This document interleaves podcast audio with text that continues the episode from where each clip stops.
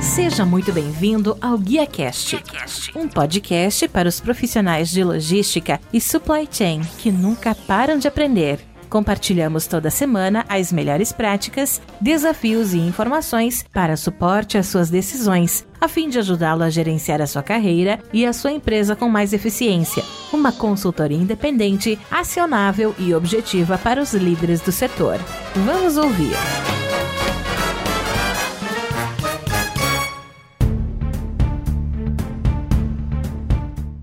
Olá, que tal? Tudo bem? Eu sou o Rodilson Silva e no nosso bate-papo de hoje é sobre tecnologia e segurança. E para isso recebemos no GuiaCast Mário Isaías, Regional Sales Manager da CrowdStrike, empresa de cibersegurança que traz soluções para a proteção de endpoints através de tecnologias como inteligência artificial e computação em nuvem. O Mário tem formação em engenharia elétrica e eletrônica pela Universidade São Judas Tadeu e conta com mais de 20 anos de experiência na área de vendas em empresas como Symantec, Gemalto, McPhee e atualmente atua há pouco menos de um ano na CrowdStrike. Mário, seja muito bem-vindo ao GuiaCast. Muito obrigado por abrir um espaço na sua agenda e me ajudar a fazer mais um episódio. Bom dia, obrigado, Rodilson. Prazer aqui é todo meu. Obrigado pela oportunidade. E vamos lá, vamos bater um papo aí e falar sobre cibersegurança. Esse episódio é um oferecimento da iTrack Brasil, a solução ideal para rastreamento, comprovação e gestão de entregas em tempo real para operações de e-commerce. iTrack Brasil, parceira dos maiores players de e-commerce do Brasil. Saiba mais em itrackbrasil.com.br.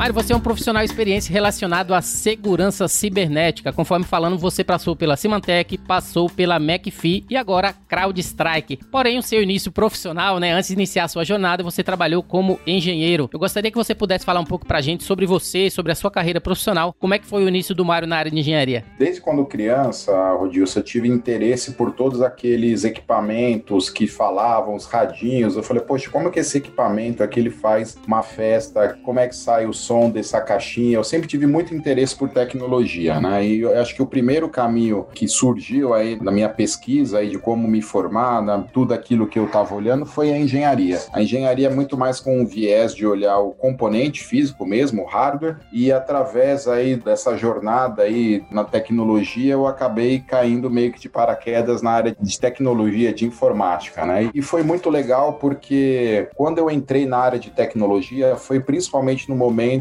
que a. Isso é muito, muito tempo atrás, que nem existiam os sistemas pré-pagos de celulares, era só aqueles celulares grandes, os celulares analógicos, né? E eu trabalhava como engenheiro de telecomunicações. Nesse momento, eu fui convidado aí para fazer o, o, lançamento da plataforma pré-pago, que foi um, um, item que revolucionou bastante a área de comunicação, né? Porque não sei se vocês lembram, antes ter um aparelho ou uma linha de telefone celular era muito caro. Então, a plataforma inteligente que a gente chamou pré-pago, ele viabilizou um novo modelo de negócio com custos mais atrativos para que o celular atingisse uma capacidade, uma quantidade quantidade maior de usuários. E aí a área de tecnologia foi fundamental para que isso acontecesse. Então foi a tecnologia somada às capacidades de telecomunicação que possibilitou um sistema pré-pago ser lançado, né? Uma das variáveis. E aí foi onde que eu comecei a me aventurar no mundo de tecnologia e seguir o caminho aí que eu tô até hoje, mas foi realmente muita curiosidade, foi muito interesse por pela tecnologia, como é que a gente viabilizava e participar de projetos aí que foram importantes aí, principalmente para que a sociedade toda tivesse um acesso a celular e a gente vê a febre que é hoje. Então acho que foi essa minha jornada e me transformou e me levou até aqui, né? Ou seja, como que a gente consegue transformar, como a gente consegue habilitar a tecnologia, mas que os usuários também também estejam seguros para que eles consigam cada vez mais investir e facilitar a vida deles através da tecnologia mesmo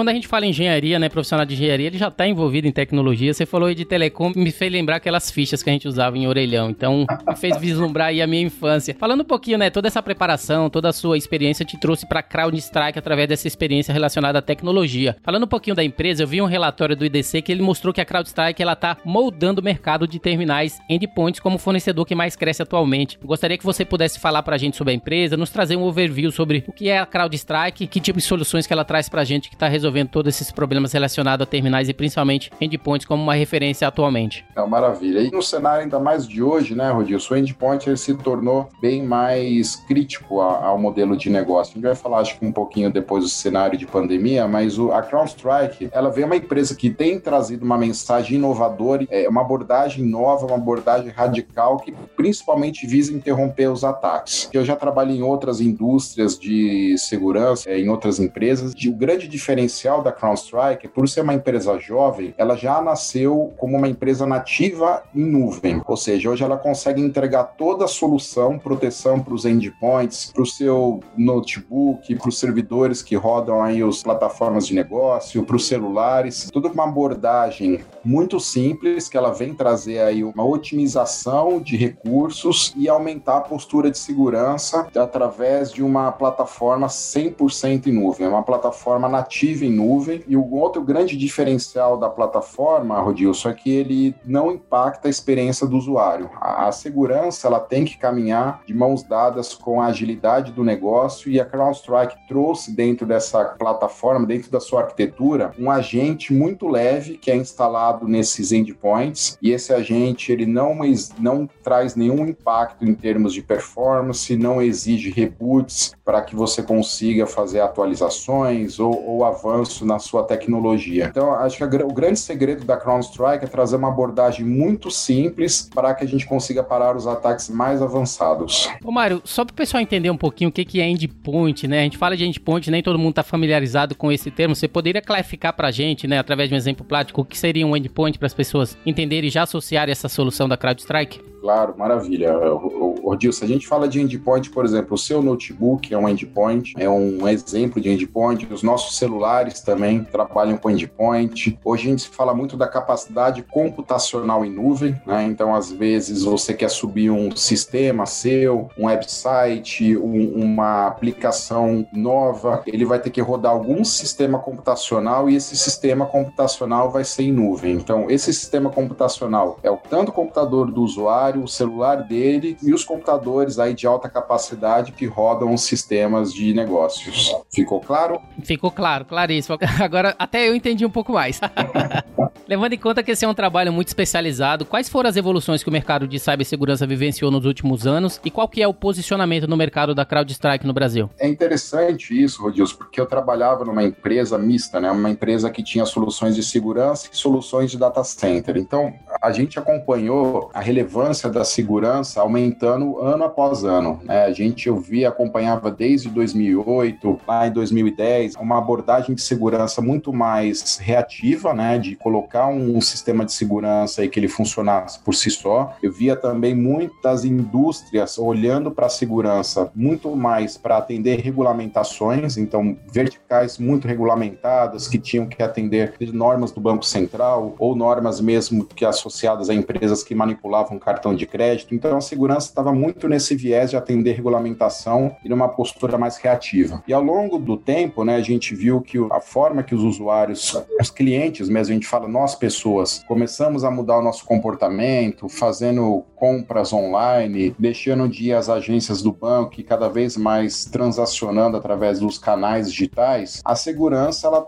veio e ganhou mais relevância com o passar do tempo, muito também chamado aí pelo que a gente viu do crescente aumento de ataques e a exposição na mídia, né, de empresas que sofreram esses ataques, mas mais do que isso, a segurança ela entrou como parte da cultura das empresas. Então, eu conversando com vários diretores ou vários colegas de outras áreas, eles já têm a segurança como um ponto de questionamento quando se faz qualquer atividade que possa ser digital. Né? Então, a segurança ela ganhou muita pertinência, ela é assunto hoje em reuniões de diretoria e o pessoal ele quer cada vez mais ter uma visibilidade daquilo que acontece. Né? Então, a gente, como empresa inovadora como a CrowdStrike, a gente ajuda é, principalmente os nossos clientes a ter uma completa visibilidade de tudo que aquilo que acontece na empresa, para que a gente consiga criar planos de melhoria de segurança. Então a gente sabe que a, a plataforma, quando você tem uma visibilidade, ela é um elemento importante, mas a gente soma esses elementos aí a todo o ecossistema para que pessoas, processos e tecnologia caminhem junto para que o ambiente aí não sofra é, nenhuma interrupção vindo de um ataque cibernético. Falando um pouquinho das soluções da CrowdStrike, a gente falou que a CrowdStrike oferece soluções de cibersegurança para endpoints, né? Eu gostaria de saber se essas soluções elas são direcionadas para qualquer tipo de empresa, todas elas podem se beneficiar desse serviço. Existe alguma restrição, por exemplo, elas já precisam ter algum percentual de digitalização lá na empresa para poder atuar ou é, usar esse serviço da CrowdStrike? Você poderia falar para a gente dessas soluções? Que tipo de soluções a CrowdStrike oferece no mercado hoje? A CrowdStrike, por, por ser uma plataforma toda nativa em nuvem, Rodilson, ela facilita muito que qualquer empresa de qualquer tamanho se beneficie disso, né? Eu acho que a, a grande dificuldade que se tinha antes era de você além da construção, pô, eu sou uma empresa pequena, eu preciso montar o meu negócio, eu preciso colocar meu e-commerce no ar. Então, o, a gente traz aí um elemento de, de, entrega em nuvem que visa ao cliente se preocupar com o negócio dele, mas ele sabendo que por detrás tem um sistema de segurança muito avançado e muito forte que venha proteger o ambiente dele. Então, quando você fala quais são os alvos, quais são as empresas que são alvo aí de utilizar serviço da CrowdStrike, eu diria que todas, né? Todo mundo que hoje quer sobreviver no mundo digital e crescer o seu negócio de forma que não haja nenhuma interrupção através de um elemento de ataque cibernético, ele pode se beneficiar das facilidades da CrowdStrike. Então, porque a, CrowdStrike ela tem aí, Rodil, se a gente vê no mercado mundial de tecnologia a escassez do fator humano especializado. Então, existe um gap muito grande de profissionais qualificados. A CrowdStrike ela ajuda não só na entrega de tecnologia, mas ela também tem serviços fundamentais que ajudam o cliente, que a gente complementa a força de trabalho para seguir nessa jornada de transformação digital sem o impacto de um ataque cibernético. Falando um pouquinho agora, né? Não, não, tem como a gente fugir desse assunto relacionado à pandemia. É uma verdade que está no mercado, né? Que a pandemia do Covid-19 ela mudou fundamentalmente a maneira que as empresas estão trabalhando. Uma prova disso é que os ataques cibernéticos aumentou muito, onde inclusive muitas empresas não estão conseguindo adaptar suas posturas de segurança e oferecer uma resposta nesse momento. Uma estatística do mercado é que nos últimos seis meses houve mais invasões no sistema dessas empresas do que em todo o ano de 2019. Inclusive, em algumas indústrias foram as principais impactadas, como manufatura, tecnologia finanças, telecom, saúde e também, né, nosso público do GuiaCast que foi a área de logística. Eu gostaria que você pudesse falar pra gente se existe algum tipo de ataque mais comum sendo observado nesse momento, principalmente nessas indústrias, né, manufatura e logística, e que tipo de sofisticação está sendo usado, se vocês têm alguma experiência que poderia compartilhar nesses segmentos é importante você comentar, porque a, além de todo o impacto que a gente teve da pandemia, realmente o número de ataques, infelizmente, muita gente quis se beneficiar desse momento para que os ataques cresçam. Mas falando especificamente dos ataques em indústrias, a gente tem visto muito, tanto do setor de indústria, setores de indústria aqui no Brasil, já aconteceu em empresas que foram atacadas por um motivo de espionagem, outros ataques por motivo de extorsão. Então, a, o grande elemento dos atacantes hoje é utilizar de de ataques silenciosos para que eu consiga entrar no sistema, fazer a filtração de dados, para que essa filtração de dados seja através de roubo de identidades ou informações privilegiadas que ajudem os atacantes ou a vender essas informações ou também fazer algum tipo de extorsão com as empresas, né? Os famosos ransomwares têm crescido cada vez mais. Para quem não conhece o ransomware, são ataques sofisticados que visam aí fazer uma, uma espécie de uma trava criptografada criptografar os dados mais importantes das empresas e para liberar o acesso a essas informações, eles pedem um dinheiro virtual, os bitcoins, em, em troca para que faça a liberação. Aí muitas das empresas acabam pagando, então foi uma indústria que teve um impacto muito grande, principalmente o, os ataques ligados aos ransomwares, porque as empresas, algumas delas pagaram para que os sistemas estejam liberados, mas elas no fundo não sabiam se ia ter a garantia que realmente as, as informações delas estariam liberadas. Mas esse ataque que cada vez cresce mais, especialmente aqui no Brasil, tem crescido também, tá, Rodilson? E tem que ficar muito atento porque os ataques, a gente entende que os ataques que mais crescem hoje são ataques direcionados, ataques utilizando técnicas e táticas muito específicas para invadir uma empresa em específico. Então, ou seja, não são ataques em massa, são ataques direcionados para roubar e, e eles têm como elemento o alvo de ataque muito bem definido. Um exemplo que eu vi na internet, bem bacana, foi que a CrowdStrike ela trabalhou em conjunto com a Riachuelo através de uma parceria no processo de transformação dessa empresa, que é uma das maiores varejistas do Brasil. Eu gostaria que você pudesse falar um pouquinho pra gente, né, compartilhar esse case de sucesso e qual foi o papel da empresa, o papel da CrowdStrike nesse processo de transformação. A Riachuelo, ela já estava é, dentro desse processo, dessa entrevista, do case que nós criamos junto com a Riachuelo, ela já estava no momento de jornada de transformação digital. Quando a gente fala de transformação digital, especificando, ela tinha um foco muito grande no cliente, como é que ela conseguia mudar a experiência do cliente da Riachuelo, e aí ela teve que lançar novas plataformas e criou toda uma cultura de inovação e a segurança da informação vem acompanhando e vem liderando essa mudança interna também. Então, a, além da questão de quando falou da transformação digital, esse projeto da Riachuelo surgiu muito com o início da pandemia também. Então, a transformação digital foi acelerada até em virtude aí de não mais possuir a, a facilidade de você ir numa loja, mas sim mudar a forma de fazer a interface com os clientes da Riachuelo. Somado a isso, a Riachuelo já também tinha um objetivo de criar um banco da própria Riachuelo. Então, foram dois desafios aí muito grandes. E o grande norte da empresa, né, ela falou: eu tenho que ser cloud first. Eu tenho que ser tudo agora que nasce um ambiente novo, para que eu tenha a agilidade do negócio, para que eu consiga responder rápido às entregas, a fazer entregas de novos serviços ou mesmo a construção do banco. A Riachuelo adotou a estratégia de Cloud First. E o direcionamento da empresa foi embarcar em segurança desde o início. Eu acho que esse é um ponto na entrevista muito importante, que a segurança embarcada desde o início de um projeto de negócio, ela facilita e evita retrabalho e também diminui os custos né? Essa foi a experiência que a Riachuelo compartilhou com a gente. Como é que a CrowdStrike entrou nessa jornada junto com a Riachuelo? Né? A Riachuelo ela fez uma avaliação muito extensa aí de todos os fornecedores de tecnologia de segurança e o que foi interessante é que a gente entendeu que o alinhamento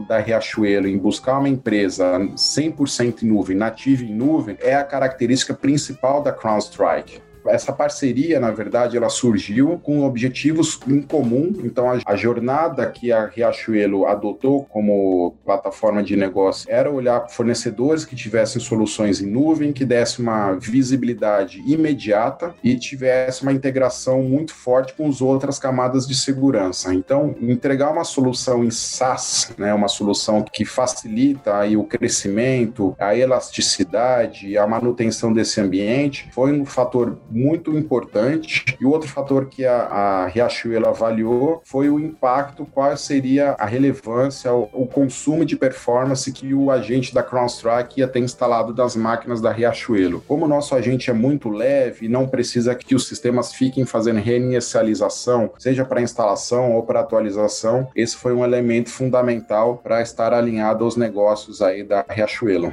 Mário, falando um pouquinho agora da LGPD, Lei Geral de Proteção de Dados, que tem por objetivo garantir proteção e privacidade de dados pessoais. Cada vez mais, né, as empresas elas precisam se adaptar a essa necessidade, a fim de garantir a integridade dos dados do cliente, né, que será um diferencial de negócios. Com base nisso, eu gostaria que você pudesse falar para a gente que tipo de solução que a CrowdStrike oferece a fim de garantir que esses dados sejam coletados com o consentimento do cliente, né, guardados com segurança, acho que é o principal ponto, e também descartado de acordo com as regras exigidas. Você tem alguma solução específica que consiga garantir também que essa LGPD dentro das empresas que que vão colocar todas as soluções da CrowdStrike dentro do seu portfólio de serviço, como que vocês conseguem garantir que todo esse framework né, de coleta de dados e descarte seja feito com segurança? A LGPD, em um dos capítulos dela, no capítulo 7, na verdade, da LGPD, ela menciona muito sobre a parte de como eu respondo a um incidente. Né? Se eu tiver um incidente no meu ambiente, eu preciso ter a visibilidade, se teve realmente um impacto que trouxe aí uma extrapolação, uma exfiltração de dados. Então, a CrowdStrike CrowdStrike ela tem atuado principalmente nos clientes a ajudar, principalmente da visibilidade em tempo real de tudo o que acontece no seu ambiente. O nosso principal objetivo aí, Rodilson, é ajudar as empresas a atingir aí que a gente chama de três métricas, né? O, o detectar um ataque em menos de um minuto, investigar a extensão desse ataque, quais foram os motivadores do ataque em 10 minutos e responder em 60. Então, quanto mais a gente é eficiente na resposta ao incidente, melhor vai ser a resposta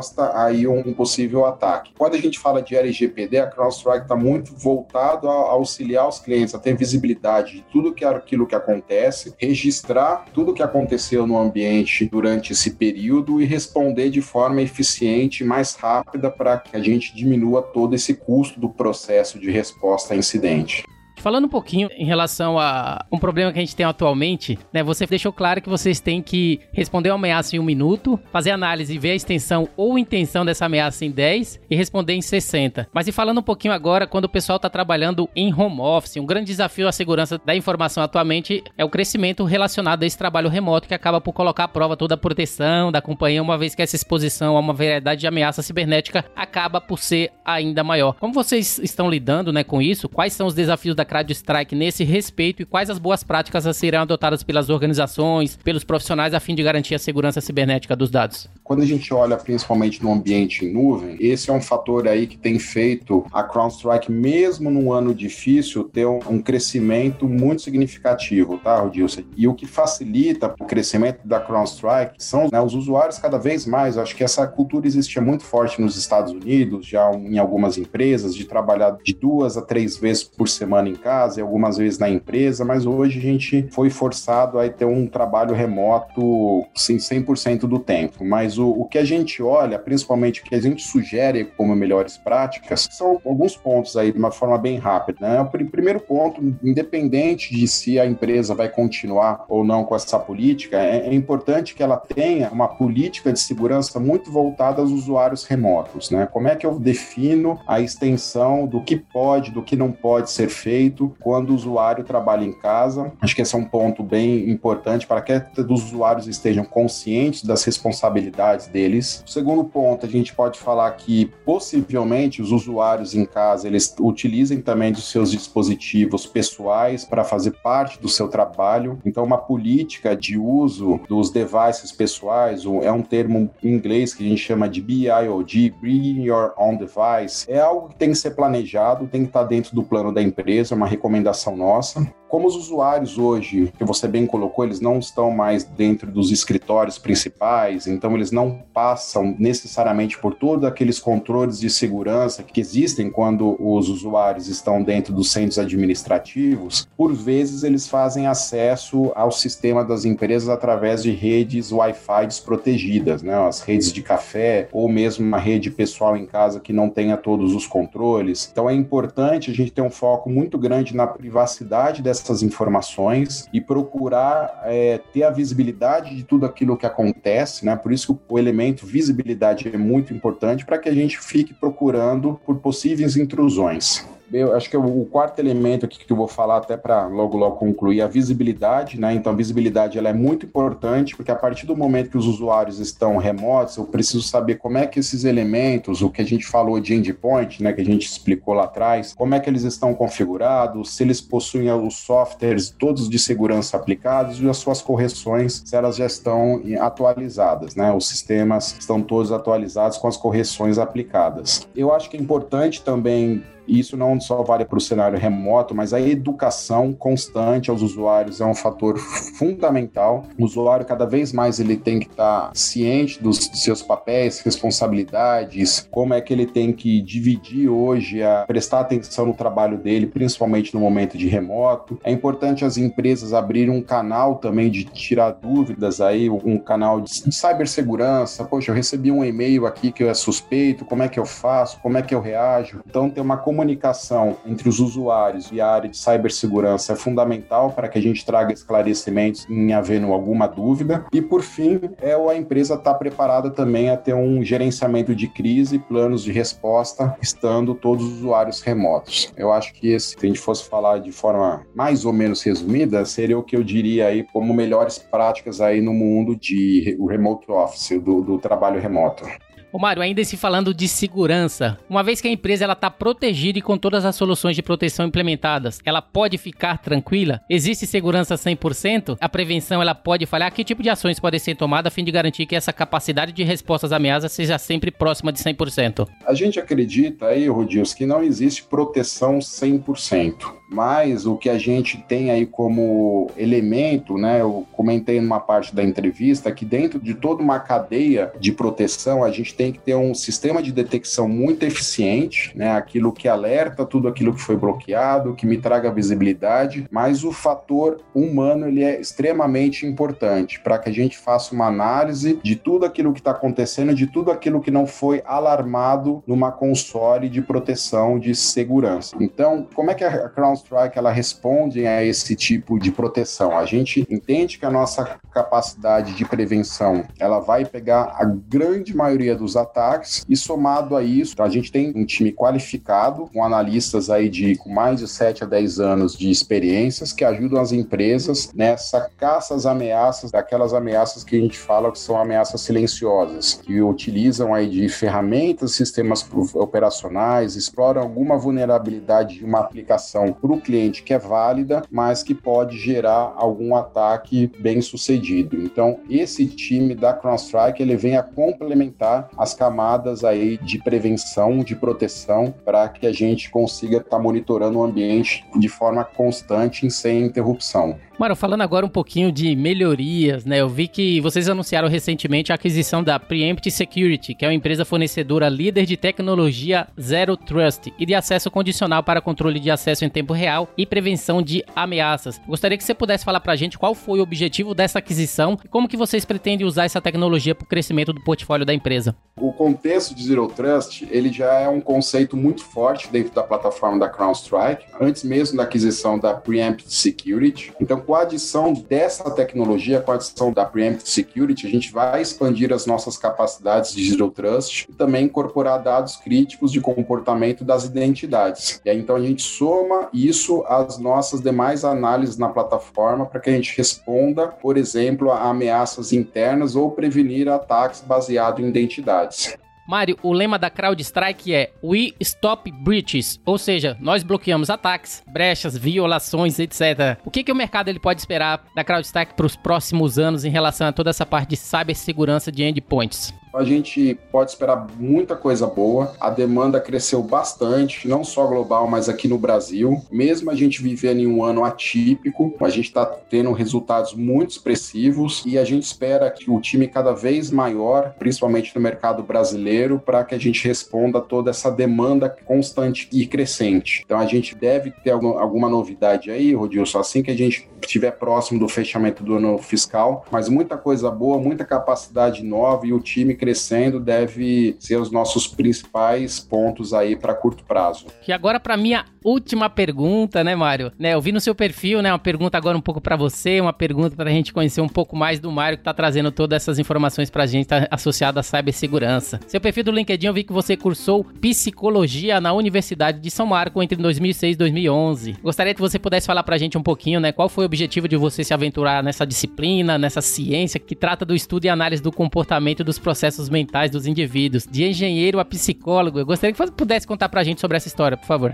É curioso porque acredito que de toda forma que a gente tem, a gente sempre busca exercitar algumas coisas, né? Então, como é que eu podia exercitar a mente colocando ela num mundo completamente diferente da engenharia e também como é que eu conseguiria somar isso ao meu trabalho atual de engenheiro e trabalhar em tecnologia? O fator da psicologia, ele entra principalmente para que a gente consiga ter uma atenção ao indivíduo para que a gente consiga, dentro daquele volume de informações, entender o que realmente é o motivador de um negócio, de um interesse, de um projeto. Eu, eu, os motivadores nem sempre são muito explícitos. A gente acaba entendendo e qualificando bem alguma conversa, os principais objetivos de um negócio através de uma escuta muito atenta. Né? E, e essa escuta atenta, ela tem isso isso muito numa quando a gente fala de uma sessão de psicologia, né? Quando a gente está fazendo uma terapia ou num, num setting terapêutico, existe, acho que é o que a gente fala, né? Estabelecer um, uma relação de confiança entre as partes, né? O que a gente chama aí de rapport, e com essa relação estabelecida que você consiga, dentro daquele volume de informações, fazer a captura daquilo que realmente importa daquele volume de informações. Porque a escuta, ela é muito mais importante do que a fala. Então, a, a psicologia, ela ajuda muito a gente treinar o fator da escuta, e esse fator da escuta, principalmente no mundo de hoje, com a avalanche de informações, é um ponto que me ajuda muito, né, a tirar dentro da nossa rotina aí, dentro do nosso dia a dia, como é que eu consigo qualificar as informações que eu tenho que trabalhar, mas o, o, o fator principal aqui é como é que eu trago a potencialização do fator humano junto com a tecnologia. Então a psicologia ela me trouxe esse benefício dentro da minha profissão. Mairo, muito obrigado pela sua participação, por tirar um tempo né, na sua agenda e contribuir com mais esse episódio. Eu gostaria que, para finalizar, você pudesse passar os seus contatos, os contatos da CrowdStrike e as suas considerações finais para os nossos ouvintes. Odilson, foi um prazer. Obrigado aí pelo tempo, pela entrevista. Bem, pessoal, deixe meus dados. Se quiser me achar no LinkedIn, é Mário Isaías. O Isaías é com Z, I-Z-A-I-A-S. Meu e-mail na CrowdStrike é o Mário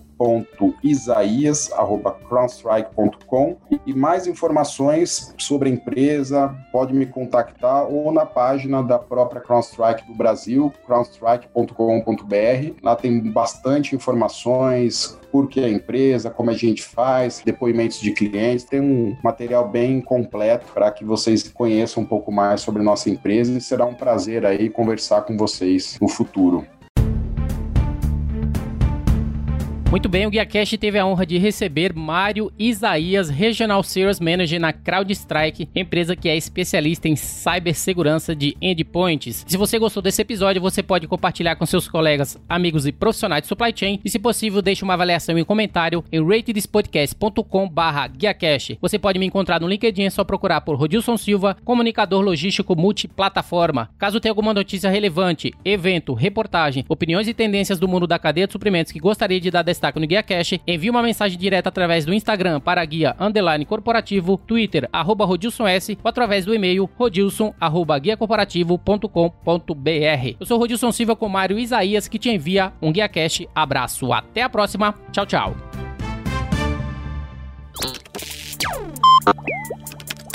Equalab